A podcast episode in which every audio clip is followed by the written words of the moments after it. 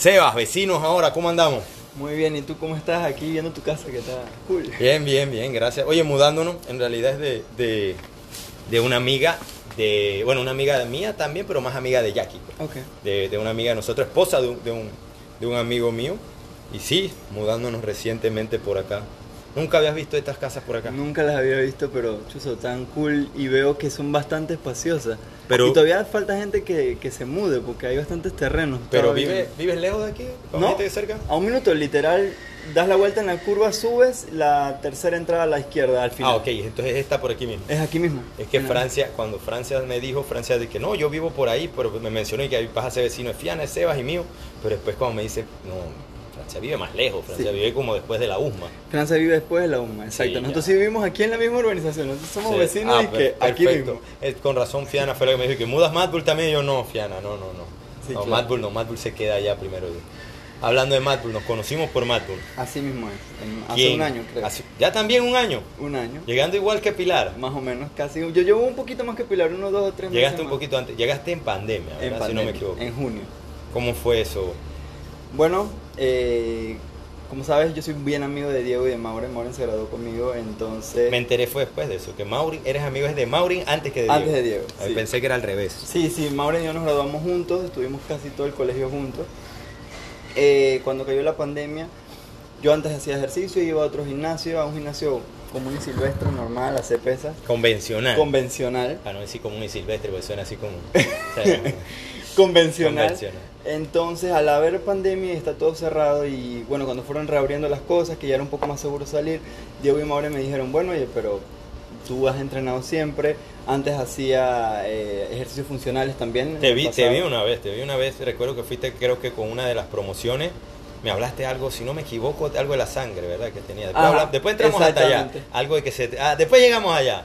Porque es raro ver que no te gustaba ese tipo de ejercicio por eso y ahora... Es pero lo bueno, que sí, es curioso. Sigamos, después llegamos allá. Entonces, bueno, ellos me propusieron la idea de que eh, tú ibas a intentar empezar nuevamente los entrenamientos, pero con un número muy reducido de personas por el tema de que el COVID todavía estaba Sí. en- como un tema de conversación. Y bueno, me motivaron y llegamos a Madrid. Nunca había hecho nada de CrossFit, solamente Nada. funcionales, nada. Por nada. funcionales, siempre, siempre cuando hablo con la gente por funcionales, ¿qué, qué se entiende? Bueno, lo que no sé si es lo que es la definición, pero lo que yo entiendo por funcionales son ejercicios más que todo de mejorar el performance cardiovascular. Eh, no necesariamente con pesas. Se pueden utilizar pesas, pero creo que es casi body weight lo que uno usa o muy poco entrenamiento. muy Mira poco que hay varios, cuando buscamos por lo menos en las redes, hay varias cosas sobre eso porque uno te habla. La idea es llegar a tener a alguien aquí que dirija el podcast y mientras le preguntamos nos busquen las redes. Para allá vamos, para allá vamos. Pero pues eh, la, la definición funcional en teoría es que te funcionaran para tu vida diaria. Entonces el deadlift por lo menos, que es un ejercicio con pesas, con altos pesos, Claro. quizá funcional es, pero quizá no es funcional al nivel de voy a hacerlo como un powerlifter. Entonces, Claro. que ya es arriesgando mucho más el físico por el peso, por todo esto, pero sí levantar una cosa del piso, como dicen, unas llaves del piso, es lo más funcional que puede haber. Y de qué manera lo haces bien, pues en una posición de deadlift, ¿no? Claro. Bueno, sí, ahí, ahí uno ve la, la importancia, ¿no? Es como yo siempre digo de que eh, cuando uno envejece, por ejemplo, ya uno está abuelo, tiene sus nietos, es importante que cuando ya tú tengas tus nietos, tú puedes levantar a tu nieto del piso. Eh. Para eso te ayuda un deadlift. Ahí está el video ese que, que dejó a varias gente, me escribió y que quedé con lágrimas en los ojos, un video que subimos de que el, el abuelito Ajá, para exacto. levantar a la niña al árbol de Navidad. Exacto. O sea, uno ve ahí los beneficios de entrenar desde temprano, desarrollar destrezas para cuando ya seas mayor y tu calidad de vida quizás disminuya un poco, pero no disminuya brutalmente de que tienes que estar en una cama tirado. ¿no? Correcto. Entonces ahí se ven los beneficios. Y bueno, ahí se explica por qué es funcional. ¿no? Pero le, le fue, te, te va bien en eso, ¿no? Como hablamos Sí. con Pilar y ustedes aprendieron allá en, en Santa Cruz, que En Pilar Santa tenía Cruz. como una no mención, o sea, como si fuera un tabú. No, no, para nada. No, Cuéntame. ¿cómo, ¿cómo fue allá todo? ¿Cómo Bueno, fue? Eh, Ya hacías pesas antes de ir a Santa Cruz. Mira, el primer gimnasio al que yo fui en toda mi vida y tenía como 14 años fue Santa Cruz. Nunca primer- habías ido a eh, primero, ¿eres de aquí o de Changuinola?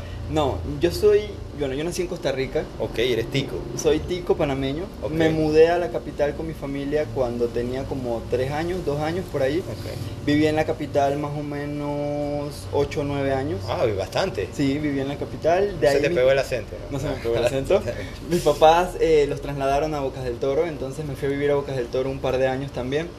Y ya por motivos escolares, entonces allá en Bocas del Toro no hay muy buenas escuelas, no hay muchas oportunidades para eh, Aprender. aprender. Entonces mis papás tomaron la decisión de, bueno, vamos a mudar a Sebastián, que yo soy el mayor, a David para que pueda asistir a un buen colegio, en vista de prepararse para cuando llegue a la universidad. No sabía que iba a estudiar, Tú pero eres el mayor. yo soy el mayor de mi familia, sí, de todos. Y bueno, he vivido en los tres lugares, así que Ok, he aprendido un poquito de cada lugar, ok. Y te mandaron para acá solo. solo. ¿Te viniste a qué edad te viniste para acá? Me vine a vivir a Chiriquí a los 12 años, Solo. solo. No, solo, defíneme solo, por favor, Solo. porque solo te imagino en una casa a los 12 años solito. Bueno, no tanto como en una casa, como nosotros no, no somos de aquí, no tengo familia aquí. Ok. Eh, alquilamos un departamento cerca del colegio, yo estoy en el CONSA, me gradué en el CONSA, así que eh, alquilamos un departamento cerquita de ahí. Había una muchacha que era como mi nana, que estaba conmigo en Bocas del Toro y como ella iba por la universidad, se aprovechó la oportunidad para que ella viniera acá con nosotros a David, estudiara en la universidad y así mismo entonces me echara el ojo, estuviera conmigo. No estaba mucho porque por, la, por los estudios no podía, pero bueno, ese era el objetivo. No, ¿no? pero qué Ese bueno. O sea, teni- no, igual estaba, tenías algo, Algo. no era que estaba, no era así, es que, que solo suena de que me agarraron. Ah, me tiraron. Me tiraron al abandono. Mi familia allá. se quedó allá y bueno, yo me vine para acá. y se fueron después viniendo todos. Uno por uno. A Uno medida por- que somos cuatro hermanos, Ok. a medida que cada uno de los hermanos cumplía la edad suficiente para, para venir para acá, que era el primer año, entré a la secundaria, entonces nos fuimos mudando hasta que ya todos estamos acá. Ok. Fiana siendo la última. Fiana es la última. No puedo yo- dejar de saludarla porque puede decir una ciudad. Sí, después se siente. Sí, después se siente. Eh, cuéntame entonces, allá no habías hecho nada de ejercicio hasta los 12 años, nada. Nada, nada de ejercicio. Yo, yo siempre cuando era niño, pues, y todavía ahora yo digo que yo fracasé. Yo decía que yo fracasé en la repartición de habilidades para, lo- para el ejercicio, porque tú sabes que en las escuelas normalmente lo que te enseñan es lo típico fútbol, béisbol, voleibol. Eso en cada trimestre o cada, en ese tiempo eran bimestres, Bimestre. cada bimestre era una práctica de un deporte Si diferente. trimestre me hiciste sentirme viejo. Sí, sí, bimestre, yo- yo me también fui de bimestre, yo no sí, viví sí, los Yo me trimestres. quedé, sí, yo, Yo- no yo viví ni soy a mí bimestre. Yo cuando me dicen trimestre, yo ya ni sé ni cómo son. Y bueno, eh, siempre me iba mal. Ok. En todos me iba mal, en fútbol, béisbol, eso. Eras de eso que pateaba el strike. Me iba mal. Te iba mal. Me iba mal, me cansaba, me cansaba mucho, me caía. Entonces, bueno, me iba mal.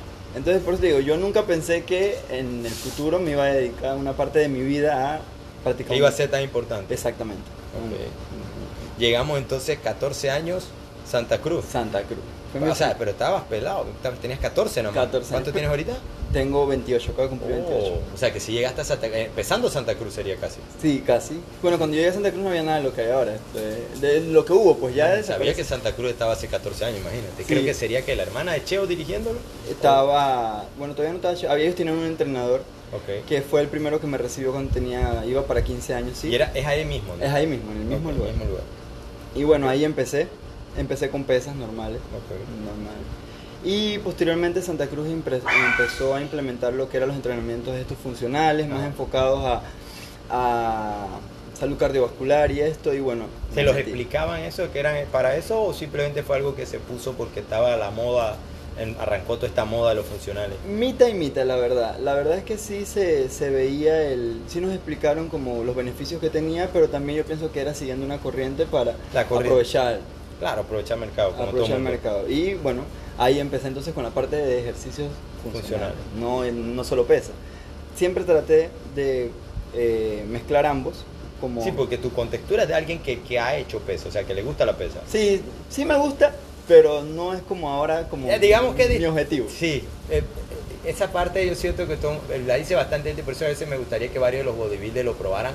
No creo que sea para todo el mundo, pero sí creo que les gustaría la mezcla, no diría ni tanto CrossFit, sino la mezcla del cardio, porque la gente siempre me dice, no, pero eso es cross training o esto es... Yo miren, la verdad es que todo es lo mismo, Claro. simplemente son cosas mezcladas, mezclamos correr con...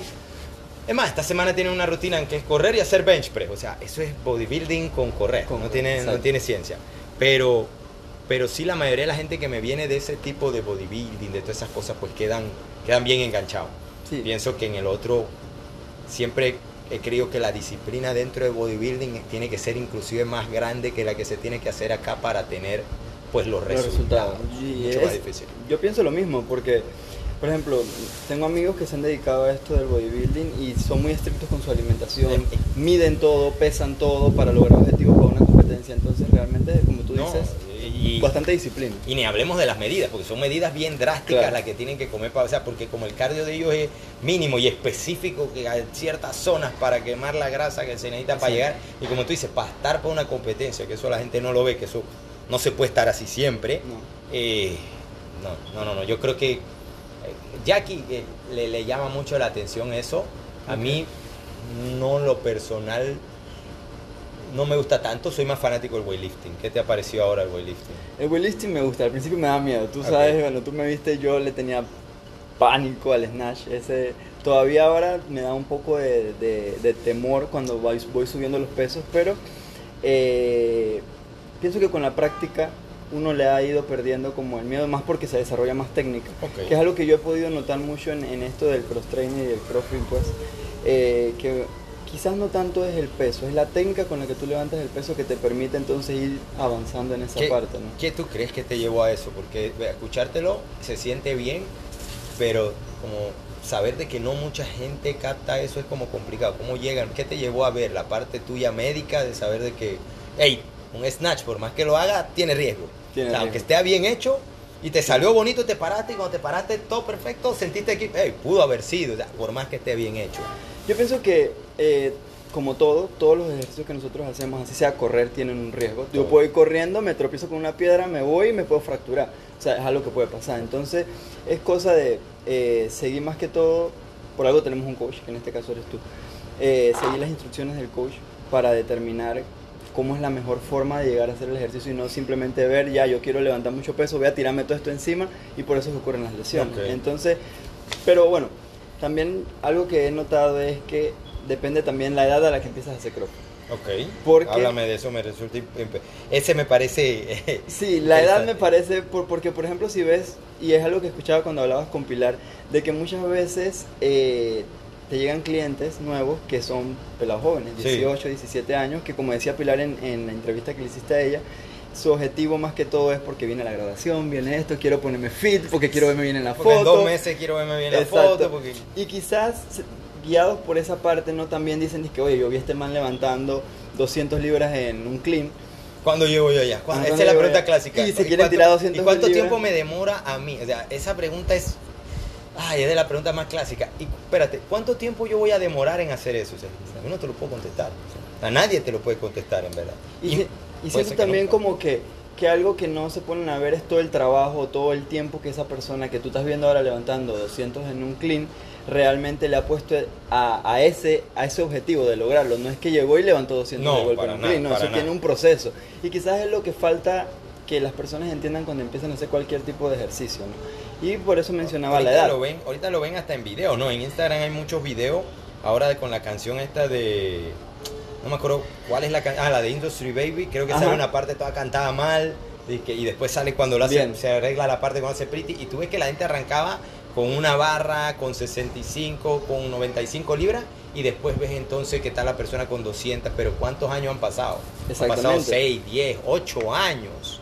Y Exactamente. la, y la gente acá quiere seis meses, tres meses, y, y por qué ya... Es delicado esa parte. Sí, yo, yo pienso que es, eso es el uno de los problemas, ¿no? Que estás muy... Cuando tú empiezas con cualquier tipo de entrenamiento, no solo este, pero ya que estamos hablando de este, eh, uno, uno quiere metas a muy corto plazo y, no so- y, y metas grandes, porque yo soy pro de que tú tienes que ir baby steps y fijarte metas a corto plazo que te hagan ver tu, tu evolución en sea lo que sea que hagas, pero tampoco puedes ponerte metas que son inalcanzables de golpe porque realmente uno no llega, a, por ejemplo, a grandes pesos o a grandes objetivos muy rápido. Eso lleva un proceso y al final tú valoras todo ese proceso y te permite entonces eh, madurar tanto en lo que sea que estás practicando como eh, como persona, porque el ejercicio te da disciplina no solamente en, el- en el ejercicio, Creo que sino esa la en tu sería, vida. eso sería por lo menos, en el caso de mi hija, eso sería por eso que quisiera ir, por la disciplina. Creo que eso es algo que la vez pasada estaba escuchando justamente en un podcast de que las personas, creo, eh, digamos, que dirigen las compañías más grandes de Estados Unidos o algo, tienen tres cosas en común. Una es artes marciales, otra es, eh, no recuerdo las otras, pero el artes marciales, que era lo importante, era el hecho de que te creaba disciplina. Disciplina. Ah, background militar. ¿Qué crea el background militar? Disciplina. Disciplina. Todo lo que te hablaban era sobre la disciplina. Eso podría ser también, ¿no crees, por el tema de lo que estudiaste? Eres médico, ¿no? Sí, soy médico. Eh, sí, también. Es que ustedes entienden un poquito más del proceso, ¿no? Ustedes pasan, no es lo mismo, digamos, yo me gradué de... Ya ni me acuerdo, miren que, que hasta suspiré. Me gradué de, sí, o sea, me gradué de mercadeo de publicidad. Claro. Y en verdad, eso son, o sea, de una carrera de tres años y medio demoré siete porque di vueltas, pero en verdad no tiene mucho de un proceso de tener que, oye, tengo que aprender esto primero, para, en cambio ustedes tienen que pasar por años de, de estudio. Así es. Pero, eh, bueno, y sí, yo pienso que sí influye, te da disciplina, porque bueno, mi hermano menor estudia medicina también y él está todavía en ese proceso. Y Está yo- estudiando ahorita Está tu estudiando ahorita mismo. Y yo siempre le digo que ¿Cuántos son? somos cuatro. Cuatro. cuatro. Ok, perfecto. Eh, uno de mis hermanos está estudiando medicina y yo siempre le digo que esto es un trabajo de resistencia, no de velocidad. Y eso es lo que Todo te da es esto, te da es de disciplina. decir, todo Te da así. disciplina, eso entender que no puedes llegar de golpe a lo que quieres, sino que eso va paso a paso para al final alcanzar el objetivo, sea cual sea tu objetivo. Sí, cual- es, lo que, es lo que creo que dijiste ahorita. Creo que eso es aplicable A sería a todo. No, no es tanto, y, y es lo que quizás nosotros buscamos tratar con Mácula, aunque es un poco idealista, pero es que las personas vieran que a través de la pesa o a través de la corredera o a través de esto, tú puedes utilizar esto fuera del gimnasio. Claro. Como eh, una herramienta fuera. O sea, si tú, creo que aunque suene medio tonto, no rendirte ante unos burpees o no hacerme trampa en unos burpees, sé que no me vas a hacer trampa después en la calle, qué sé yo, jugando cartas o lo que sea, porque es lo mismo, la vas a hacer igual, ¿no? Sí, to- estoy totalmente de acuerdo. Eh, Es que yo siempre he pensado que todos tenemos que tener un balance. No podemos ir, o sea, no podemos enfocar, por ejemplo, digamos que tú, tú en mi, en mi caso, pues que me dedico a la medicina, que me dedique 100% solo a la Trabajas todo medicina. el día. Trabajo bastante. Todo el día. Ayer te escuché y me impresionó eso y que creo que creo que nunca había escuchado a alguien así tan así tan tan tan verídico enseguida de que no, yo duermo cuatro cuatro horas creo yo, este, yo, yo duermo por ahí también, pero es poco, es poco. Sí, sí, bueno, podría dormir un poco más, pero eh, como te digo, trato como de dividir mi día lo más que pueda para poder hacer varias cosas, Ok. porque entre el entrenamiento, también el trabajo, trato de estudiar, porque... mm, Vida personal también me imagino que Sí, mi vida personal también, y como te, y creo que una vez te comenté que una de mis metas es eh, hacer una residencia, que Sí. ya es una especialidad de medicina, entonces para eso también tengo que dedicar tiempo ¿Qué, para qué estudiar. quieres hacer? Bueno, fluctué mucho en, en esa decisión, pero creo que al final me, me iré por lo que es la medicina interna. Ok, ¿Qué? ese es Robertino, ¿verdad? Es como el doctor Valdés, exacto. Ah, él es internista. Él es internista y después intensivista. Intensi- sí, ¿cuál es la que me da miedo? La intensivista. Ahora, esa es la que ve lo que ya.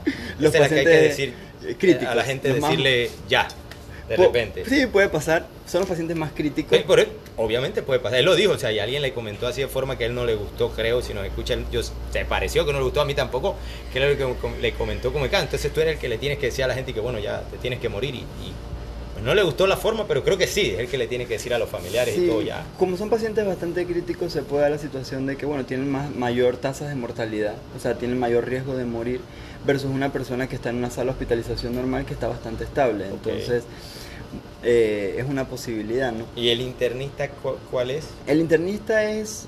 ¿Vas a regañar a otros internos? ¿Suena por ahí? No. No. Ah, ok. Un- un- el- la medicina interna es- valga la redundancia, es el que ve todo lo que son las muchas de las enfermedades crónicas, por ejemplo, la diabetes, la hipertensión, que son enfermedades que no tienen una cura definitiva, pero con, el- con la que el paciente vive y el médico se encarga de eh, hacer que su calidad de vida sea buena a pesar de que viva con una enfermedad crónica. Entonces, más que todo, pa- para, que se entienda, ese es como el enfoque del el médico in-. Pregunta difícil la que viene, ¿ok? Y puede ser completamente honesto. ¿Por qué, por, la, ¿Por qué te vas por esta decisión? ¿Por darle la calidad de vida a la gente o porque es algo que no esté tan saturado en el mercado? Digamos, porque es algo que, que puede ser bien remunerado. Bueno, mira. Cuidado, te la estoy viendo, la- a- o sea, por si acaso. A la, a la parte, a la parte remunerada, aunque no lo creas, a pesar de que desde mi perspectiva muy personal, el, el- el médico especialista en medicina interna es alguien muy completo que realmente tiene la capacidad de manejar muchos tipos de pacientes diferentes, eh, no es tan remunerado en la sociedad en la que vivimos actualmente. Es, es mejor remunerado cuando haces una subespecialidad como por ejemplo, ponte un neumólogo, un nefrólogo, un cardiólogo, todo eso pasan Ok. primero por medicina interna antes de llegar a ese punto. Entonces, y siguen. O y pueden ellos- seguir, sí, ellos ya hicieron medicina interna para poder hacer la otra. Exactamente. Eso no lo ese, ese es como el primer peldaño en su camino a ser un subespecialista o que sea, es, cardiología es súper especialidad. es una subespecialidad, Ah, no lo exactamente. sabía, no lo sabía. Entonces, eh, como tal en medicina interna, si tú me preguntas, es muy bien remunerado, desde mi perspectiva muy personal, no es tan remunerado como debería ser. Como lo son las otras. Exactamente. Así que si es por la, así que mi decisión yo diría que no es, o estoy seguro que no es por la parte de ya te iba a dinero. decir lo mismo que a Pilar. Yo diría, me suena No, como. Estoy seguro de que Eh. no es por la parte económica, sino es porque a mí me gusta mucho trabajar con la gente. Es algo que yo disfruto, hablar, conocer a las personas, eh, ayudarlos en lo que pueda, es algo que me gusta. Y eh, siento que si uno pone de su parte y le enseña al, al, al paciente o a la persona que atiendes, e igual tú, como le enseñ- nos enseñas a nosotros lo que tenemos Eso que es lo que hacer. te iba a decir. Vas a tener que tener. Vas a- ¿Tienes paciencia? Sí, sí, Sí. pienso que tengo paciencia. Sí. Ok. Ya tienes práctica, confiana. Te Tengo práctica, tengo paciencia. Eh, entonces, si uno lo hace de esa manera, enseñando, eh, pienso que se pueden alcanzar buenos resultados y puedes garantizar que personas y a la vez familias tengan una calidad de vida bastante buena. Que yo pienso que al final de todo eso es lo que uno quiere, ¿no? Uno Debería ser como el, el fin de un médico, ¿no? De que todo mundo tenga o sea, una calidad de vida. Es lo que me gustaría a mí, pues. Y no creas, eh, fluctué O sea, mucho. me impresionó como me lo dijiste. La vez pasada, pues no me parece por lo del dolor de la muela. eh, no tiene sentido que andes con dolor. O sea, y, y y me quedé pensando que en realidad sea así. Voy a comprarme la- los desinflamatorios si no tiene sentido que ande con dolor y que voy a aguantar un dolor ¿Por qué? que, innecesario en realidad también. Exactamente. Entonces, bueno, más que todo diría que es, digo pues que esa es, eh, por eso es que tomo esa decisión. Como te digo, yo soy bastante creyente de Dios Ok. y eh, pienso que Eso uno- he visto que para algunas personas es como a veces difícil, lo dicen como si fuera algo, ahora en estos tiempos como si fuera algo malo. Me parece que uno, todo mundo lo es. Yo también soy muy creyente. Sí, en Dios. no creas, a- a- en un momento no era tan creyente, pero tú sabes que a medida que uno va madurando pasan cosas y, y hay momentos en donde uno está como perdido y necesitas como, oye, ¿quién me ayuda? Y ves como el Eh, camino eh, por ahí. Es lo que siempre alguien me ha dicho, que cuando te pasa algo, ¿a quién tú recurres? Tú dices, por a Dios, o sea, sí recurre. Entonces la gente cuando te dice, es ateo hasta que le pasa algo. Exacto. Yo siempre lo digo, inclusive a veces he pensado que, como te digo, eso es una opinión muy personal. Tranquilo que todas las opiniones aquí la gente sabe que son completamente personales. Personales, y- sí, sí, para que no piensen que lo saqué de un y libro Mad o de algún Y artículo, no es ¿vale? responsable de nada las opiniones de sus trabajadores ni clientes tampoco, por favor. Sí, Sí, pero como te decía, eh, yo pienso en lo personal que eh, hasta para ser ateo tú tienes que reconocer que existe Dios, porque como, y, es, y, y aclaro, ¿no? Eh, una persona, una vez leí que las personas inteligentes no hablan ni de religión ni de política porque son temas muy sensibles que Sí, pero no lo discuten, pienso. No lo es que discuten, no lo puedan sí. hablar, pero tienen que saber que... tienen que saber que cada uno tiene su opinión y yo respeto la opinión de No cualquier otra persona, no la puedo cambiar, pero en lo personal yo opino que si para tú negar la existencia de algo tienes que ser consciente de que está ahí, entonces es como contradictorio, es una paradoja, sí, sí, es una paradoja, una paradoja. entonces hasta para eso eh, quizás una parte de ti sí reconoce que puede haber algo. pues. Sí, tiene que haber algo en ti que piense porque estás luchando contra el que no lo hay. Exacto, Espérate, ¿me entiendes? o sea, Para- No tiene sentido, o sea, te estás, estás diciendo que algo... ¿Cómo? ¿Cómo entonces? Pero bueno, como te digo, esa es mi opinión personal. Eso, Ah. cada uno tendrá su, su perspectiva, ¿no? Pero al menos a mí eh, me ha funcionado, tanto en la vida profesional como en mi vida personal, tener como esa lucecita ahí que cuando siento que todo está oscuro, chuzo, me da la mano. Y va, con la edad, como tú dices, porque ha pasado lo mismo. Ha pasado lo mismo, diferentes situaciones en la vida y, llegas al punto donde como que... sí, como que haces paz con, con todo, con todo eso de, de la parte de, de la iglesia. A mí, en mi opinión personal, pues siempre ha sido como que en muchos casos eh, creo que pudieran ayudar más. O sea, veo Claro. muchos curas que ayudan, muchos padres que ayudan, pero creo que, que- que se pudiera ayudar más. Cuando tú hablas de como el Vaticano, toda la plata que tiene, todas estas cosas, y que la gente, o sea, creo que pudieran acabar con el hambre, ¿no? Como dijo, eh, creo que fue Elon Musk, este el de, Ajá, este, el el famoso de- de Tesla. el de Tesla. ¿Viste lo que publicó? Publicó en un tweet que eh, yo no sé cuántos millones se cura el hambre mundial. Y él dijo, ok, Si ustedes yo lo demuestran, si yo lo ustedes me lo cómo lo yo vi yo lo doy. Y más nadie le contestó nada. Y te quedas como que, eh, eh, ahí está, esto es lo que está mal en el mundo. Y el tipo lo demostró con un solo Twitter. Ok, dame, Si yo, te doy la yo plata, te doy la plata. Yo te doy la plata, pero cúrala. Ya, se- ya, hasta ahí se acabó. Entonces, en verdad yo creo que la gente no no quiere al final, ¿no? Eh, ayudar y, es interesante que sea una persona que le guste, que, que, que, que- tenga eso ahorita de querer ayudar. Eh, eh, creo que paciencia es lo único que te recomiendo que vas a Sí, necesitar. sí, yo trato de cultivarla todos los días. Creo que tengo que, que Fian es mi entrenadora personal, en la Personal, paciencia. Vas a- a necesitar mucha porque recuerdo escuchar al mismo doctor diciéndome, no, la cantidad de gente que llega, ok, y le di las pastillas. Ah, perfecto. Y se tomó las pastillas. No, No. doctor, es que en Google salió. Ah, Ah, ok. Perfecto. Y bueno, yo le voy a dar estas otras pastillas. Pero le di las pastillas. No, es que mi tía me trajo una rama. Y así se van. Claro. Y así se van. Y lo mismo sucede acá en el entrenamiento. Exactamente lo mismo. ¿Te gusta seguir un entrenamiento así como lo está? eh, te, te resulta más fácil así? Claro. Por el hecho de, de ya venir con eso, con la, eh, bueno, paso a paso, o preferirías como era al principio, no sé qué voy a hacer, el día me sorprende. Mm, Me gusta más la programación porque uno se enfoca pues y, y calculo mi tiempo. Es algo que al menos en lo personal yo trato, mi, mi horario es como muy estricto. Si ves, yo llego a las 3 y media, me voy Sí. a las 5 y media. O sea, trato de... Ya de- lo tienes. Ya, ya lo tengo medido, más o menos el tiempo. Entonces saber qué voy a hacer todos los días facilita organizarme y organizar el día. Entonces lo prefiero mil veces así. Aquí tienen que estar tus amigos pensando, lo de separas la ropa el día anterior, ¿verdad? No, eso ¿No? lo- todo el mundo lo dice, pero eso no sí, es yo así. sí. ¿No la separas? No, no la separo. Ok, ok. Todo el mundo me molesta por eso, pero no, yo llego, tengo una idea de que chuzo, Ok. ¿qué, qué, qué puede ser de lo que te limpio, de la ropa que te limpio, voy a ver, ya yo tengo una idea. Yo te imaginaba era ya teniendo, yo sí soy el que lo deja todo, o sea, ya está todo puesto, va con esto, yo sí lo dejo el día Si anterior. tú me habías contado eso, que desde niño creo. De- no desde niño, pero hace muchos años ya tengo esa costumbre. eh, y la verdad es que me, siento que me adelanta todo. Si no lo he hecho, no creo que me atrase nada, pero para mí dentro de, mi Ya cabeza me atrasa. Sí, ya es Ya es una rutina, es, eso es lo que pasa, que un- uno crea rutinas en su vida como para mantenerse organizado. Y más tú que también tienes responsabilidades, tienes tu hija, ahora Sí. te mudaste, tienes otras responsabilidades. O sea, es- eso ayuda, tener como disciplina, ¿no? Ok, sí. Cuéntame todavía, eh, regresemos a Santa Cruz. Ah, dale. 14 años, seguiste, 15 años ya empezaron con lo que fue funcionales. ¿Cuánto tiempo tuviste? No, allá? mira, eh, hice pesas como dos años, como a los 16, 16, casi... Solo pesas. pe- Solo pesas. Eh, después de eso, bueno, empecé con funcionales. Eh, hice eso como por dos años y medio, mezclado con las pesas. Ok, ¿cómo te fue con eso? Me fue bien, al principio me costaba la parte de, por ejemplo, hacer los burpees, hacer un montón de burpees me costaba. Me parece raro que te cueste. Ahora eres muy bueno en los burpees y te costaba. Es- Eso es lo, lo que llama la atención, no me costaban los burpees, me costaba bastante, bueno, acá nosotros, a- a- el día que hicimos Devil Press, Ok.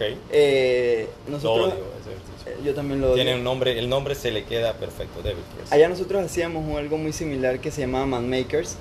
No sé si- Parecido, claro que sí. Eh, es Manuel, que parecido, eso lo hacíamos mucho y también lo odiaba, me costaba, Es buen ejercicio. eh, me costaba, me sacaba el aire, Buen ejercicio. Creo que nosotros no nos ponemos por el tema de cuántas mancuernas tienes que tener. Muchas. claro, tienes que A ustedes son muchos. Entonces tienes que tener por clase, tendrías que tener. Oh, sí, bastante. bastante. y de Entonces- diferentes pesos. de diferentes pesos. Entonces, bueno, eso lo hacíamos bastante, me costaba. Los squats, algo que agradezco ahora que, que empecé a entrenar en Mad Bull es que siento que mi squat era malo. Eh, Ok. no rompió bien el paralelo. Ahora, ahora cuando hago un squat y comparo con el ¿Lo squat. estudiaste por fuera? ¿Lo viste por fuera? Sí. Ah, ok. Cuando, cuando ahora hice squats y lo Y has visto la diferencia Y he visto la diferencia, claro, ¿no? Uno, uno lo ve. Entonces, bueno, pero eso es algo más técnico que quizás tú nos puedes enseñar porque tú has estudiado eso. O sea, eso es parte de tu... De, No, De tu sí, destreza. Y, y no es no es tan eh, ¿cómo se- no es tan raro que la gente no va a rompa paralelo. Tú pensarías que es raro, pero no, no lo es. O sea, inclusive creo que en el powerlifting se llega al ángulo de 90 y se sube. No hay que, no estoy seguro, quizá me equivoque, pero creo que no hay que romper completamente como rompen en CrossFit. Claro, que en realidad en. CrossFit lo utilizamos hasta allá abajo o as to the grass como se dice, es para poder pasarlo a levantamiento olímpico. ok. O sea, esa es la idea. Es que la gente siempre te diga, ay, que voy a hacer squat para la nalga y las piernas. En realidad en CrossFit no es para ninguna nalga ni ninguna pierna. Va a tener las piernas fuertes y los glúteos, pero es para poder subir de un clean. claro, No es para, para lucir unas piernas, que es la parte más difícil. claro. Tiene un objetivo técnico más que Exacto, un objetivo exacto. estético. Exacto. Y bueno, eso lo hacíamos allá bastante. Después eh, empezaron a in- incorporar eh, artes marciales, boxeo, Ok. etcétera. Igual que Pilar, yo hice boxeo un tiempo también. ¿También? También practiqué boxeo con Eddie, que en paz descanse. paz descanse, sí. También practiqué boxeo, practiqué boxeo, recuerdo que como un año y medio, me ayudó. Seguías pesas, Pesas, boxeo. funcionales y boxeo. Y se hacía las tres cosas. Delgado, me imagino. Ta- uh, Bien súper delgado, delgado, súper delgado. Cuadritos de delgado. Sí, Sí, y diría que- pensaba que tenía los cuadritos. pero- Y eran de mentira. Ya eran de mentira. Eran de Ah, delgado. eran- eran de Ah, delgado. Hacía las tres cosas Esos son de mentira, digo. de mentira. De mentira. Esos son de desnutrido. Eso no Sí, vale. hacía las tres. eh, y bueno, de todo lo que te puedo decir que saqué de todo, de, de hacer tantas cosas, corrí también. Después de eso eh, empecé a correr. Mm, fue algo como... Pero como parte de lo que hacías allá o tú mismo. Empecé como me llamó la atención. Yo dije que bueno, voy a correr. Es cierto que nosotros hacíamos dentro de los entrenamientos diarios, nos decían que bueno, hoy toca correr un kilómetro, hoy tocan correr cinco kilómetros. Eh, y empecé a correr también. Ahora, cuando analizo la- los entrenamientos, un- es- eh, yo era del tipo de persona que corría sin un plan. Era como, vamos a A correr. lo loco, vamos a vamos correr. a correr a lo loco. No, Y- se fueron conmigo una vez a correr a lo loco. Sí, y, y, eh, por ejemplo, yo recuerdo que hubo un tiempo que hacía 5 kilómetros todos los días. Hacía ejercicio en el gimnasio y hacía ¿eh? ejercicio y hacía 5 kilómetros todos los días. Cosa que no es sostenible, No. porque mis rodillas No es sostenible para, no, para nadie. O sea, es hasta overtraining podría. Sí, sí, es- te quemaba demasiado, las, las rodillas me empezaron a molestar, entonces, bueno, ya de ahí traté de hacerlo como más eh, estructurado, tomar un, un- como un plan, vamos a entrenar. Había una, una profesora que, que no sé si la conoces, ella también practica artes marciales mixtas, se llama Merice Vargas, no sé, La he visto creo en internet. bueno, eh, es una de las personas con mayor condición que yo he conocido. Es súper buena y ella me instruyó en la parte de... Porque ella sí tenía más un, un plan más estructurado en lo que era el running. Entonces Ok. ella me decía, bueno, hoy vamos a correr tantos kilómetros, hay que mantener esta velocidad. O sea, era un poco más estructurado. Y con ella entonces empecé a Aprendiste entrenar... al término de pace, a llevar un ritmo, pace, a, lo que es reloj, un fondo. A lo que es un fondo. Todo eso lo todo. aprendí, lo aprendí con ella. eh, y bueno, gracias a eso, creo que es la mayor distancia que he corrido en mi vida, pero he, he podido correr hasta 21 kilómetros, es lo más que he corrido. Y fue paulatinamente, un proceso, poco a poco, poco a poco, sin que me dolieran las rodillas, a diferencia de cuando corría como loco, que, Sí, ya, no, no, no, ibas rumbo. no. que me dolían las rodillas. No, no, no. Y, y- y gracias a Dios yo pienso que todas esas personas no resultan golpeadas al final. Porque la gente sí, cuando no sabe, pues, hay personas que salen con suerte, pero otras no se están dando cuenta que tanto y tanto lo que hacen al final es, es golpear el cuerpo. Claro. O sea, el cuerpo no te puede trabajar, o sea, el cuerpo necesita descanso. La, la palabra, la gente está tanto con eso de eh, train hard y work harder, sí, pero ya ahora estamos en train smarter, eh, work smarter. O sea, Sí. no es golpearse, nadie dijo que te des con un látigo para alzar la cosa, o sea, no es así. Sí, y estoy de acuerdo, realmente es algo que, que, que, bueno, el entrenamiento, el ejercicio como tal, yo pienso que con lo- los años ha, ha evolucionado. Cuando mi mamá era joven, yo recuerdo, la recuerdo vagamente, que ella se iba al gimnasio, se metía dos horas y llegaba y no dormía porque tenía que estudiar. Entonces, Bueno, pero eso le ayudaba también, me imagino, ¿no? sí, no, el, el, el boost de El que te da adrenalina, de adrenalina, endorfina, ma, de todo. ciclón, no, bueno, para ese tiempo no había ciclón, más un café o lo que fuera una Coca-Cola, quizás para ese tiempo, eso te dejaba High, high. para la noche. Sí. Pero ahora que tú valoras y, y sabes un poco más, te das cuenta de que al, al menos su objetivo era construir masa muscular, no es lo que debías hacer. Porque tú No. no construyes masa muscular cuando estás entrenando, tú construyes masa muscular cuando descansas. ¿Ya escucharon, por favor? ¿Cuándo descanso? Cuando descansas, exactamente. Pilar, o sea, ¿escuchaste, por favor? Gracias. De ahí la recomendación de que una persona que hace un entrenamiento buscando masa muscular debe descansar, debe Sí. dormir de 6 a 8 horas, porque es en ese momento, en el momento de regeneración, en donde tú construyes músculo. Con el entrenamiento ¿Tú lo viste después o lo viste tú o como médico ya lo sabías? lo, lo aprendí mientras estudiaba. Ok. Pero como te digo, al principio, por ejemplo, 15 años, yo era de los que hacía que 1200 abdominales en un día. ¿Para qué? Pensando que, sí, ¿para qué? Lo que iba ¿Para qué? Ahora, ahora yo echo para atrás y digo, ¿para qué hacía 1200 abdominales en un día? No tiene sentido. Y No, las no hacía tiene sentido. de todas las formas. No sé si tú recuerdas este aparato que uno se subía, creo que era un ad maker. Ajá, que te haces así, Ajá, que, que te así cogía para Bueno, piernas y brazos. Yo cogía cogía- como 45 minutos ahí todos los días y que oh, yo voy a tener cuadritos. El y mismo loquito eh, de donde- loco, ahora yo tiro para atrás y yo digo, Dios mío, esto estaba loco. Y bueno, sí, eso... eh, el- Pero el- no te creas, que en ese te diría que los locos somos más, porque que- todos pasamos por esa etapa. Todos pasamos por esa etapa. Todos pasamos por. Voy a, yo todavía, cada vez que veo unas pesas de esas de Novi que se ponen, me recuerdo que yo me las compraba para allá al apartamento y ni sé dónde están ahorita, pero según yo hacía y voy a hacer hoy brazos y hacía, encontraba una revista de esas y hacía cualquier cantidad de cosas. Claro. Al día siguiente me dolían los brazos horrible y no hacía más nada, como por tres semanas. Todos pasamos, yo creo, por la etapa tanto de loquito como de voy a ir al gimnasio, me salgo. Voy a ir al gimnasio, me salgo. Creo que son etapas. Sí, Mira, gracias a Dios algo que yo nunca tuve la etapa de me salgo. Yo creo que siempre me he mantenido, así sea. Desde que entraste. Desde que entré nunca he dejado de entrenar. De- No. no, ya yo entré, empecé a los 14 años y tengo 28, llevo 14 años entrenando. Diferentes, diferentes cosas, diferentes ejercicios, he ido cambiando, pero nunca he dejado de entrenar, ni siquiera cuando estaba en ¿Ciclismo has hecho? No, mira, eso nunca lo he hecho. Y es curioso. ¿Te por- llama la atención? No tanto. Natación ya vimos que no, ¿no? No, ¿Cómo no, no, natación no como me lo de Colombia. Eso, eso, eso está foco, la natación. Pero eh, no es que no me llame la atención. De hecho, a mi papá le gusta bastante el ciclismo. Él cuando era joven, recuerdo, él me dice siempre que eso era su pasión. Ya no lo hace, no, no, no lo ha hecho, pero eh, es algo que, que quizás si lo probara me gustaría, ¿no? Aunque yo soy más como de, de conmigo mismo, como de... de ¿Cómo más te chispa, explico? Sí, más, más fuerte, más... Creo que, creo que sé por dónde vamos, no, no sabría así, pero creo que sé por dónde Sí, vamos. no sé cómo expresarlo, pero como que está tanto tiempo montado en una bicicleta que yo veo que es un deporte que, wow, hay que tener una condición muy, muy, mucha, mucha condición. Pero está como dos o tres horas en una bicicleta pedaleando, no es, mi, mi- no es algo que me llame tanto la atención. Lo probaría, pero no es algo como que yo podría hacerlo todos los días que se levantan a las 5 de la mañana, meten dos Yo horas. no, mira, yo no lo probaría. No, por eso, pero no lo probaría por lo mismo que estás diciendo tú. Correr me cuesta por esa razón. Y, y entonces no me imagino en una bicicleta y dos horas. Igual natación tampoco nunca la agarré, a pesar de tener facilidades, nunca la agarré. El ritmo era porque me aburría. Claro. Pasaban 10 minutos y yo, pero ¿qué más hago yo aquí? Nada más para adelante y para atrás. para-". O sea, nunca le agarré esa, esa pasión que tiene cierta gente hacia ese Exacto, entonces, bueno, eh, pero como todo, hay, es un ejercicio para cada persona, hay una Sí. destreza para cada persona y, chuzo, uno, yo sería incapaz de jugar, por ejemplo, una persona que está haciendo la- las señoras en la mañana que hacen su zumba. Ey, Ya yo dejé de juzgarla, pero sí soy culpable. ya me confesé y todo con el padre. Sí soy culpable. yo no la jugaría porque hasta, hasta eso yo digo es que este, eso tiene su... Claro que tiene Dificultad. su dificultad. Y para, sí, claro que tiene su dificultad. Y creo que hay muchas personas que deberían empezar por ahí, por un poco de movimiento. Claro, Por un poco de movimiento de su cuerpo.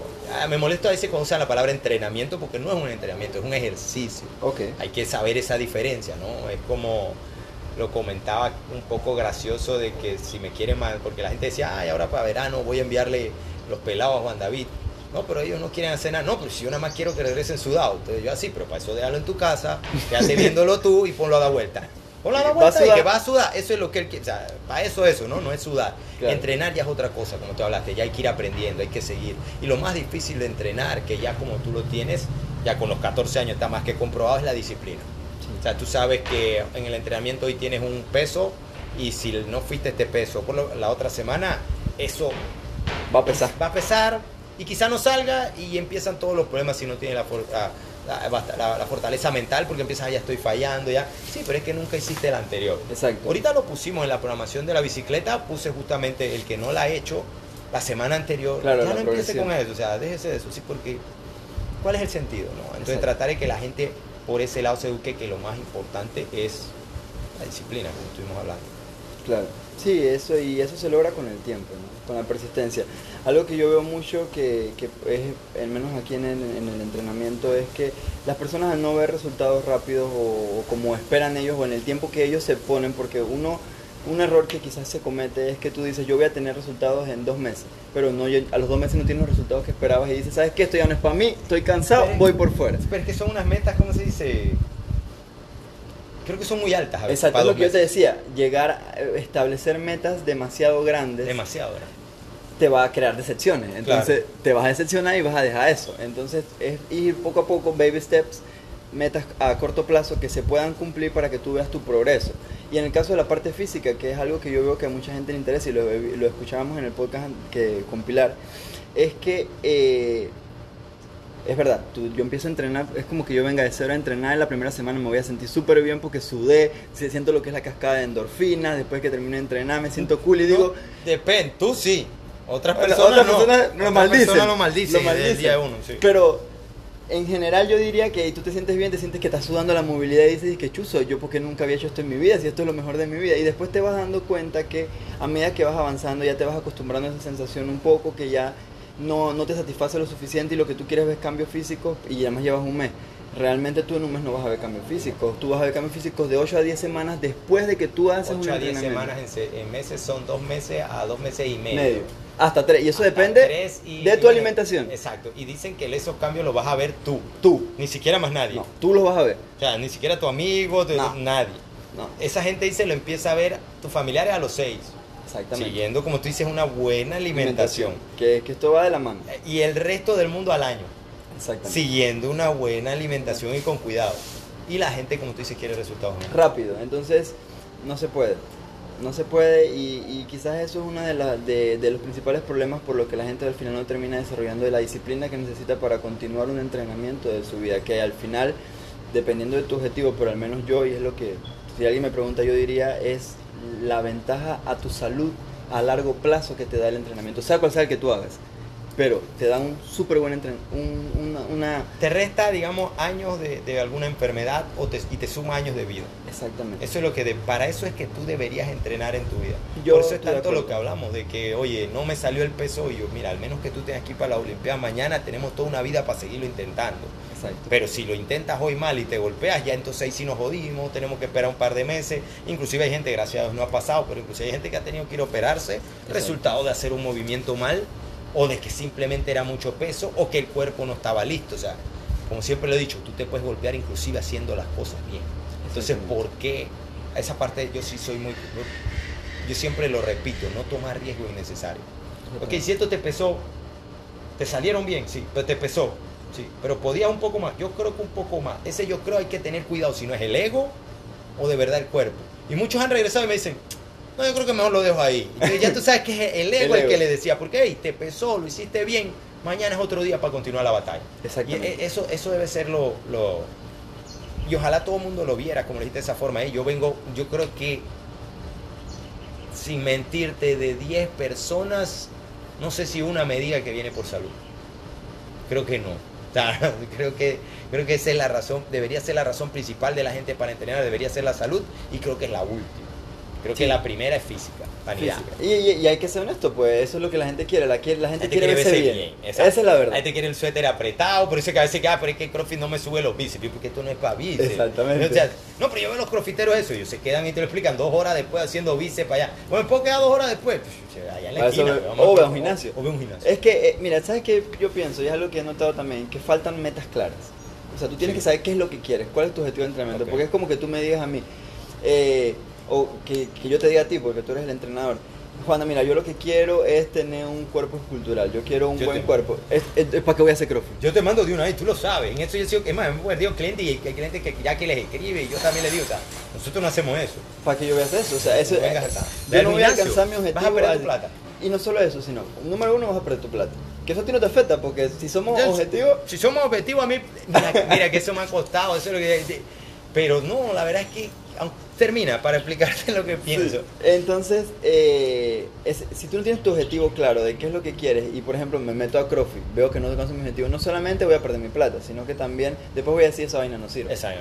Esa vaina no sirve. Y, el- y por ahí te vas el entrenador no sirve. el y por ahí te sirve. vas el gimnasio Eh, no y, sirve. le tiras, y le terminas tirando una mala reputación, quizás bloqueándole eh, la oportunidad a otra persona, porque cómo se transmite la información, la manera más fácil, sencilla y, y antigua de transmitir información es de boca a boca. De boca a boca. Lo que tú me dices, el comentario que tú me dices, entonces tú me dices, "Uy, qué chuzo, este man que es mi amigo de toda la vida, que creció conmigo, que, que es mi garra, me dices que esa vaina no sirve, ya yo no voy para allá. Entonces, hey, y quizás eso... Y a mí man- me dije, e igual con el tema de las lesiones, ¿no? ¿Cuánta gente que, ah, CrossFit lesiona? Exacto. Y tú le preguntas, ¿y lo has practicado? No, No. pero yo tengo un amigo. Entonces, quizás una misma una persona se bloquea una oportunidad y quizás el man incluso iba a ser una estrella acá, pues, pero se bloqueó por un simple comentario. Entonces, un y se problema. puede ver de una vez, aunque tú no sepas. Cuando a las personas les va a ir bien, uno como entrenador lo nota enseguida. Claro, O sea, ¿Por qué? Porque tú le ves la movilidad, le ves tú. Y yo se los digo ahora, yo, hey, si tú sigues, te va a ir bien. Claro. Eso es todo lo que le digo. Métele ganas porque ya lo está. Y a veces toma tiempo que las personas lo entiendan, pero cuando lo entienden es como si hiciera clic y todo cambiara. Ya tú la ves que van más, ya tú la ves que trabajan más, ya tú la ves más interesado en los movimientos, ya ves que se preocupan, ya ves que preguntan y todo. Claro. A diferencia de cuando te van solamente porque, ah, no, es que yo quiero perder estas tres libras que tengo de aquí a un lado y mi amiga me dijo que tengo que hacer. Eso no, no te sirve. Exactamente. Y sí, estoy de acuerdo contigo. Para mí fuera mejor agarrar todos esos clientes porque plata es plata. Mira que venga, pero honestamente no me gusta por lo que acabas de decir también, porque ese no es mi trabajo. Exacto. Entonces tú vas a decir que yo hago mal mi trabajo, cuando tú me estás pidiendo algo que yo no hago. Y se lo he dicho a mucha gente, inclusive hicimos el plan de, de Physique, que lo tenemos ahí, que, que Agustín le dice pan mamadísimo. Eh, hoy es muy sencillo, es una pro- progresión de pesas. Empiezas con un 5 por 10 vas bajando después un 6 por 8 vas bajando un 5 por 7 así hasta quedar en un 5 por 5 Ok. o un 4 por 5 y vuelve, ¿no? Cuando termina esto, vuelve tu semana de nuevo, variando los ejercicios a 5 por 10 pero ya con un poquito más peso, así va variando. Y todavía con eso la gente no ha entendido que para eso tienen que ir. Ya tienen que ir todos los días. Ah, no, no, es que voy a hacerlo tres veces. O, o esta semana lo hago dos. ¿Qué estímulo tú piensas que va a tener un músculo como el bíceps si haces un solo día de bíceps concentrado? Y ponle que tienes una alimentación buena. Ponle súmale que- ahora súmale que ahora la proteína, la alimentación, el descanso. no va a haber resultado y entonces al final la persona se decepciona, siente que no hay mejoría y se retira del entrenamiento y quizás, no digo que todos lo hagan, pero quizás diga que pero esta vaina no sirve. Todos lo hacen y tú lo sabes. Todos lo hacen y tú lo sabes. No, no, no defendamos. Esta vaina no sirve y bueno. Sí, exacto. ¿Y qué te pareció a ti al principio? Mira. ¿Servía o no servía cuando llegaste? ¿Te, te costó? ¿Qué, ¿Qué fue lo que te llamó la atención? A mí me llamó la atención. Mira, el ejercicio que a mí me llamó la atención fue el clean. O sea, a mí el clean me llamó la atención. Desde que yo lo vi, yo dije, este ejercicio me gusta, me, me llamó mucho la atención el clean, el jerk también, pavor el el snatch. Pero el snatch no por dificultad Por dificultad, de movilidad. De No movilidad. porque no porque ahora creo que te gusta también. sí, ya, Te vas agarrando gusta. Ahora te gusta y ya va. Ahora me gusta. Pasa a todo mundo, pasa a todo mundo. Todo mundo empieza con el clean y termina más enamorado del snatch Del- después que Claro, pero al principio era eso. Y el miedo, ¿no? Yo se veía la barra allá arriba de la cabeza y yo dije, ah, ya la madre, me, cae en la cabeza y hasta ahí llego. Fue todo para el campeón. Todo ya. Y entonces. No, y pues, ustedes bueno, los médicos tienden a hacerse la película ya entera del quirófano, el músculo tal, con la vaina tal, la sutura, todas se la hacen. Porque ay, yo los escucho. yo, yo me no. tiré la película y yo dije, bueno, pues. Pero después entendí, porque por ejemplo, ahí hay personas que no tienen una- un gran volumen de masa muscular, sino que tienen tiempo, destreza, y tú ves que alzan grandes volúmenes de peso de una manera excelente, Sí. no se han lesionado. Tú les preguntas, ¿estás lesionado? No, no me lesioné. Entonces, cuando tú vas hablando, porque ayuda mucho a hablar con personas que tienen más experiencia que tú en todo lo que tú hagas, eso ayuda mucho, eh, y vas aprendiendo de experiencias de otras personas, eh, vas perdiendo el miedo Sí. y más practicándolo, ¿no? No es lo mismo que yo haga un snatch todos los días, eh, una vez a la semana que voy al gimnasio que se me ocurre saqué tiempo para ir, a que todos los días lo practique. Eso va puliéndote tu destreza y te va haciendo perder el miedo que le tienes a algo que desconoces, porque ese es el problema, cuando tú llegas tú no conoces No, nada de ¿y eso. cómo lo vas a conocer si vienes, como tú dices, una vez a la semana? Dos veces a la semana. Claro. Sebas, cuéntame para cerrar, Colombia. ¿Qué tal la experiencia? Chuzo. Tengo programado eso, que sean todos ustedes los primeros. A Maurín la invitaré de nuevo, pues será distinto la forma de conversar, pero que sean todos ustedes los primeros. Y ahorita ya los tengo, ¿no? Porque me dijeron, eh, alguno me preguntó, no me acuerdo, coach, ¿qué te parece? Y yo ya, les armé el equipo, no Pa. me van a, no, ten- no van a ir, no tienen que ir, solamente clasifiquen, háganlo bien, miren cómo les va. Claro. Porque sí me gustaría. Les hablé fue por eso. Le dije a esas personas, digo, ojalá vieran cinco, pero no hay cinco. Claro. Eh, ya en la otra la pienso meter en otro, pero era por el tema de que ya viajaron juntos, vivieron esa experiencia juntos. Eso cambia la dinámica, ¿no? O sea, apoyarse allá, estando allá, ¿qué te pareció todo? Bueno, esa es la primera competencia de cualquier tipo Has a deportiva. más que gente que conozco que tiene más tiempo que tú, así que por eso no te preocupes. Sí, sí. Bueno, era la primera, me daba miedo. eh, me, me daba miedo el no saber, porque yo no sabía que te dan las rutinas en el momento. O sea, el un día antes de la competencia te dicen el No brief. todos, pero, pero sí, hay muchos que sí. Ajá, te dan el brief y te dicen, bueno, esto es lo que vas a hacer mañana y el día siguiente el brief del día siguiente, y por tres días. Eh, era algo que me daba miedo no saber, no, no sabía si todo ¿Cuándo lo que venía el hacen snatch? allá. Ajá. Es- ese era mi... mi el ¿Cuándo miedo- venía- cuándo el venía el snatch? Era cuándo vaya en el snatch. Que cuando ¿Cómo llegó, va a venir y lo cuándo va a venir? Chuzo, tuve Ah. dos horas y que allá la vida viene el snatch. Pero bueno, ahí sobrevivimos y, y fue una muy buena experiencia, de verdad, no me arrepiento. Eh, ¿Piensas seguir esa línea? Claro, a mí Sí. me gustó competir, es algo que no había hecho y me gustó mucho. Eh, Eso hace que el entrenamiento tenga un propósito, Claro. también siento yo. Por eso les decía a ellos de meterse y de ver ahorita en enero, porque si no quedas como un... ¿Para qué lo estoy haciendo? Puede ser. exactamente. Para eso mejor hago ejercicio, hago la clase, hago lo esto, esto. De la otra manera sí, estoy haciendo un entrenamiento porque quiero mejorar de esta forma para... para competir. No, definitivamente me gustó mucho. Es algo que volvería a hacer claramente con mejor una mejor preparación. Esta decisión de ir a Colombia fue una decisión como, bueno, vamos a, vamos a hacer el Open. Pero creo que fue tuya la idea, ¿no? Y pensaste, que a nadie, apoyar a la gente. pensaste que nadie iba a decir sí. Yo pensé que, y cuando me dicen es que me Ya dice compré- René, ya compré el ya boleto, compré yo boleto. dije, bueno, ya estamos en el barco, hay que ir, porque ya uno había comprado el boleto, Claro. era injusto que yo dijera ya no, No, creo que sí, creo que no Sí, te lo hubieran perdonado. No me lo hubieran perdonado, entonces yo dije, bueno, vamos para allá, Ahí empezaste a arrear a, a- a Ali y a Diego. a todo el mundo empecé a rearlo, yo dije, bueno, vamos, eh, gracias a Dios ellos fueron, me sentí mucho más cómodo con que ellos fueran, como te digo, son mis amigos de hace mucho tiempo y ayuda mucho. Y, y bueno, es una experiencia que si alguien que no ha competido y que quisiera ver si esto es para él, yo le recomendaría ni siquiera que compitiera, que fuera y viera una competencia. Viera cómo es eh, la, la dinámica de eso, ver la emoción, la adrenalina. Yo sentía que ¿No yo crees era que, ¿No que puedan coger miedo? Mm, tal vez, pero pienso que, que al vivir esa adrenalina, ver cómo los atletas, porque todas las personas que están ahí de mi concepto son atletas que de- dedican muchas horas de sus días a, a estar ahí, porque el nivel que yo vi en Colombia es un nivel bueno. Bueno. Vi que la gente eh, tenía una muy buena preparación, por ejemplo, cuando vimos la parte de natación, la gente tenía una preparación de natación y yo inclusive, inclusive hablaba con uno de los muchachos de allá y él me decía, no, si yo en mi gimnasio yo hago natación aunque sea unas veces por semana, y yo, wow, Sí. wow, entonces eh, uno se da cuenta de eso y, y te motiva tanto a ti a mejorar, porque obviamente lo- los seres humanos somos competitivos, Sí, es algo claro. que no, No, no eso, no, eso no se puede negar. Sí, o sea, somos uno no competitivos. puede tú, quieres, tú quieres también Tú quieres ganar, la guerra. Entonces, eso, te, te siento que te da crecimiento personal. Simplemente, siempre que sea una competencia sana, Sana. como hemos Iba, hablado. iba a decirlo ahorita, te interrumpí a decirlo, pero siempre, yo siempre he dicho la competencia es buena, pero tiene que ser sana y la verdad a veces es difícil encontrar una competencia sana, pero yo siento que en el grupo este que tienen ustedes pues me ha gustado eso, siento que compiten de esa forma, no se ve una forma de no, no, quiero no. ganarte Yo también siento lo mismo. quiero para- ganarte a ti y a ti, o sea, no, sino yo quiero hacerlo bien y o sea, que me vaya bien y que a ti también te vaya bien, obviamente si me fue mejor que a ti, pues Bueno, qué bueno, hey, pero, qué bueno, pues no fue, no fue queriendo. Sí, pero no hay ese odio que uno eh, eh, se puede ver en un equipo. Sí. Se puede ver que yo quiero ser mejor y, y a toda costa. Sí, lo hay, lo hay, en todos los deportes creo que, no sé si veas, no ves deportes, ¿verdad? Casi no veo tele. No creo que te haya gustado. lo- No, y si no te gustaron los deportes, Ya, tampoco eh, creo Lo que único haya que he razón visto son las competencias de CrossFit, los Games y esto. Eh, la de Rogue que hubo hace poco, Ah, también la vi. eh, Ya empiezan ahorita de nuevo, porque creo que el Open es en febrero, así que ya este año, ya ahorita, esto ahorita es temporada de, creo ya, bueno, yo creo que ya hicieron un par, yo creo que ya hubo una y ya empieza de nuevo todo, todo el calendario.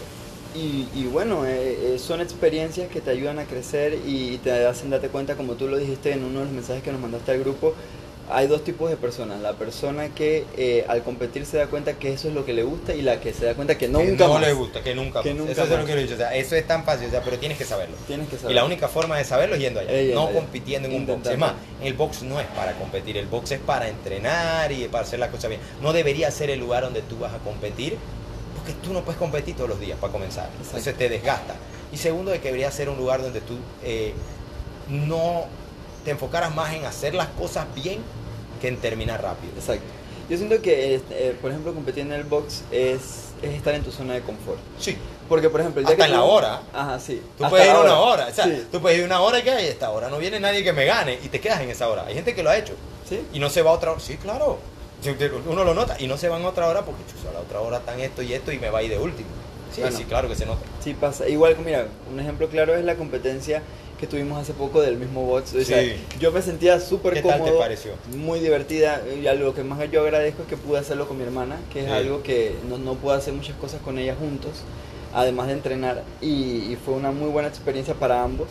Peleamos y todo como todos hermanos, pero la pasamos muy bien. Y como te digo, Fueron tus papás, alguien me dijo. mis tu mamá. papás fueron a vernos. ¿Tus a papás fueron? ¿Qué les pareció? Les gustó, se estaban muriendo cuando Fiana se le dio la pálida que se iba a que todo eso, pero bueno. Mira no. que la pálida de Fiana, no sé si ya el tiempo de conocerla, pero ya conocía que era pálida y a la vez cabreazón. Cabreazón. Era como que, ok, sí le da, pero no se me va a morir. La otra parte es que está cabreada porque no le fue como ella quería. Exactamente. parte Era de- pálida cabreación. Sí, pálida, cabreazón. Fue pálida cabreación. Y bueno, eh, Pero me alegro que le haya gustado. Sí, sí, mucho. Y como te digo, si yo comparo, y es algo que hice después conversando con mi hermana, si tú comparas, comparo lo que yo sentía cuando estaba compitiendo en Colombia versus lo que sentía cuando competía acá, acá yo me sentía muy cómodo, me sentía tranquilo, En no casa. estaba nervioso, estaba en casa, este, donde yo entreno todos los días, son mis amigos, los conozco, o sea, allá no, allá yo trataba como a la incertidumbre de bestia, quien ese man se ve fuerte y, no sabe ni qué hace. No sé ni qué hace, cuál es su destreza. No, y de repente veías el fuerte y cuando te das cuenta le das contra el fuerte y tú le ganas al fuerte o le ganó el flaquito al fuerte y tú y que chuzo, Bueno, ahora tengo que preocuparme exacto. por este aquí, por el otro allá. Exacto, por, por el, por el instinto de competencia, ¿no? Lo ideal sería que la primera vez de, de todo uno de- fuera en casa. Eso fuera lo ideal sería que la persona la primera vez que compitiera lo hiciera en casa. En el caso de ustedes no pasó y es más una competencia internacional de alto nivel. eh, pero ya fuiste tú, como dices, el primer son sacador porque la historia era hasta el Open. Hasta había nadie había dicho nada. Nadie Pero bueno, así lo quiso Dios y um, siento que todos lo agradecemos. Sí, yo, yo- a, a mí me encantó, o sea, nosotros lo veíamos, me daba risa mientras fregaba, algunos lo regañaba, otros yo, ay, pendejo. Recuerdo cuando René empezó con los butterflies, yo, ¿quién le dijo a él que tiene que hacer butterflies si todavía no lo hace ni en el box? O sea, ¿qué está tratando de hacer? Recuerdo. Recuerdo Pilar cuando se le cayó un clean. Ah, ay, Dios mío. ¿no? Pero, me alegro que lo hayan pasado bien. Muy bien. Ok, Sebas, creo que estamos terminando ya. Qué placer haber hablado. ¿Alguna meta para el 2022 que quieras decirnos? Bueno, eh, a nivel de competencia, de entrenamientos, me gustaría participar en otra competencia. Tú nos habías mencionado, has mencionado varias. Sí. Al final, como creo que todos estuvimos de acuerdo en el, en el grupo que tenemos de los que competimos en Colombia, eh, Costa Rica. Costa Rica o en caso de que hagan crosswalk, crosswalk sería excelente. Yo nunca he ido, no lo conozco, pero me gustaría intentarlo. Eh, y bueno, me- meta ya profesional, bueno, me gustaría ya entrar a mi residencia a intentarlo. Tendría que ver cómo equilibro mi entrenamiento con. Eso va a ser otra, que eso va a ser otra. Otros meta. 500 pesos. Otros 500 pesos que estoy seguro después de lo que me ha dicho lo. Pero bueno, ahí vamos a ver, eh, es algo que, que sí tengo en mente. Quizás no pueda entrenar con la misma intensidad que lo hago ahora, pero eh, tú sabes, tratando siempre de mantener el equilibrio. bien repartido y manteniendo el equilibrio. Yo creo que conozco gente que con tres días a la semana lo logra, así que no, no dudo que tú seas una persona que lo pueda lograr. Gracias, así que bueno. Gracias Sebas es por, por, bueno por el tiempo compartido acá, espero te haya gustado. Excelente. Eh, creo que lo estoy subiendo ahorita al ratito, ahí sí te lo mando para que le hagas el retweet, para ver pues y, y ver pues gracias a los que nos escuchan y hasta Y la bueno, próxima. Hasta la próxima. Chao. Chao.